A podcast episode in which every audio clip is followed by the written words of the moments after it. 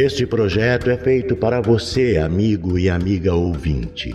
Para nos apoiar, acesse apoia.se barra Carlos Eduardo Valente, tudo junto. Nosso muito obrigado.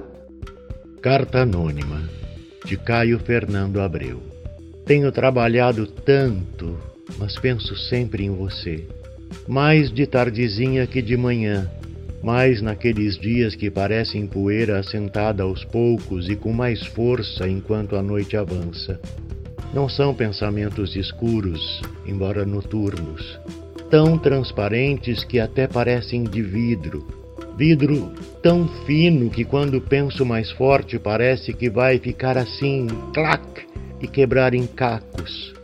O pensamento que penso de você se não dormisse cedo nem estivesse quase sempre cansado, acho que esses pensamentos quase doeriam e fariam claque de madrugada e eu me veria catando cacos de vidro entre os lençóis. Brilham na palma da minha mão.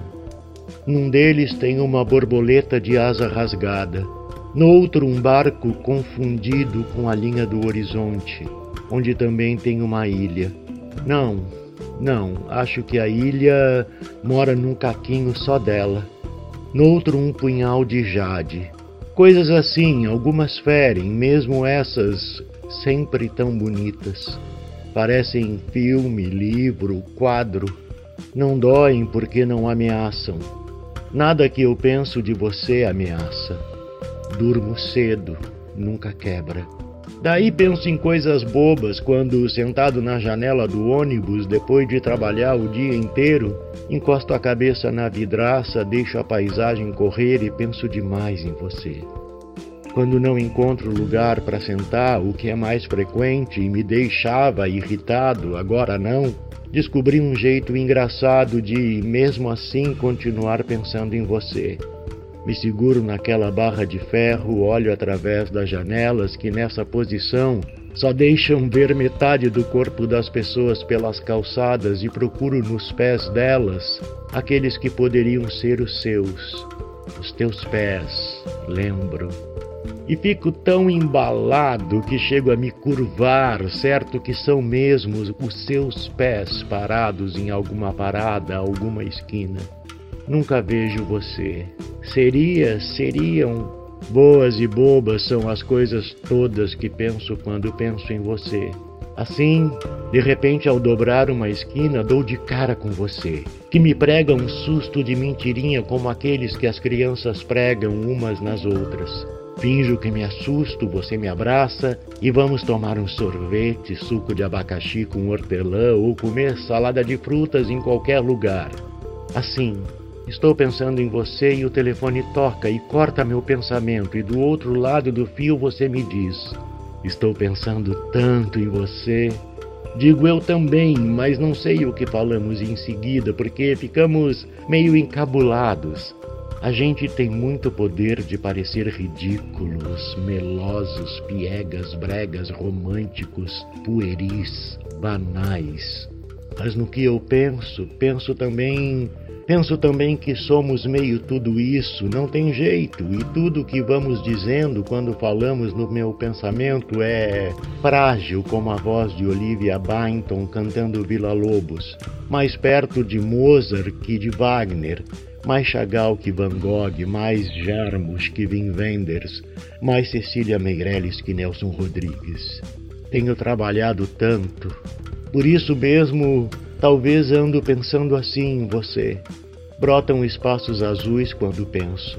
No meu pensamento, você nunca me critica por eu ser um pouco tolo, meio melodramático, penso então tule, nuvem, castelo, seda, perfume, brisa, turquesa, vime. E deito a cabeça no seu colo ou você deita a cabeça no meu, tanto faz. E ficamos tanto tempo assim que a terra treme e vulcões explodem e pestes se alastram e nós nem percebemos no umbigo do universo. Você toca na minha mão, eu toco na sua. Demora tanto que só depois de passarem três mil dias consigo olhar bem dentro dos seus olhos e é então feito mergulhar numas águas verdes tão cristalinas que têm algas na superfície ressaltadas contra a areia branca do fundo. Aqualouco encontro pérolas.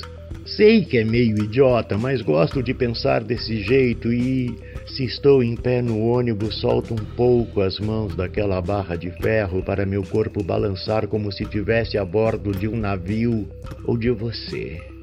Fecho os olhos. Faz tanto bem, você não sabe. Suspiro tanto quando penso em você.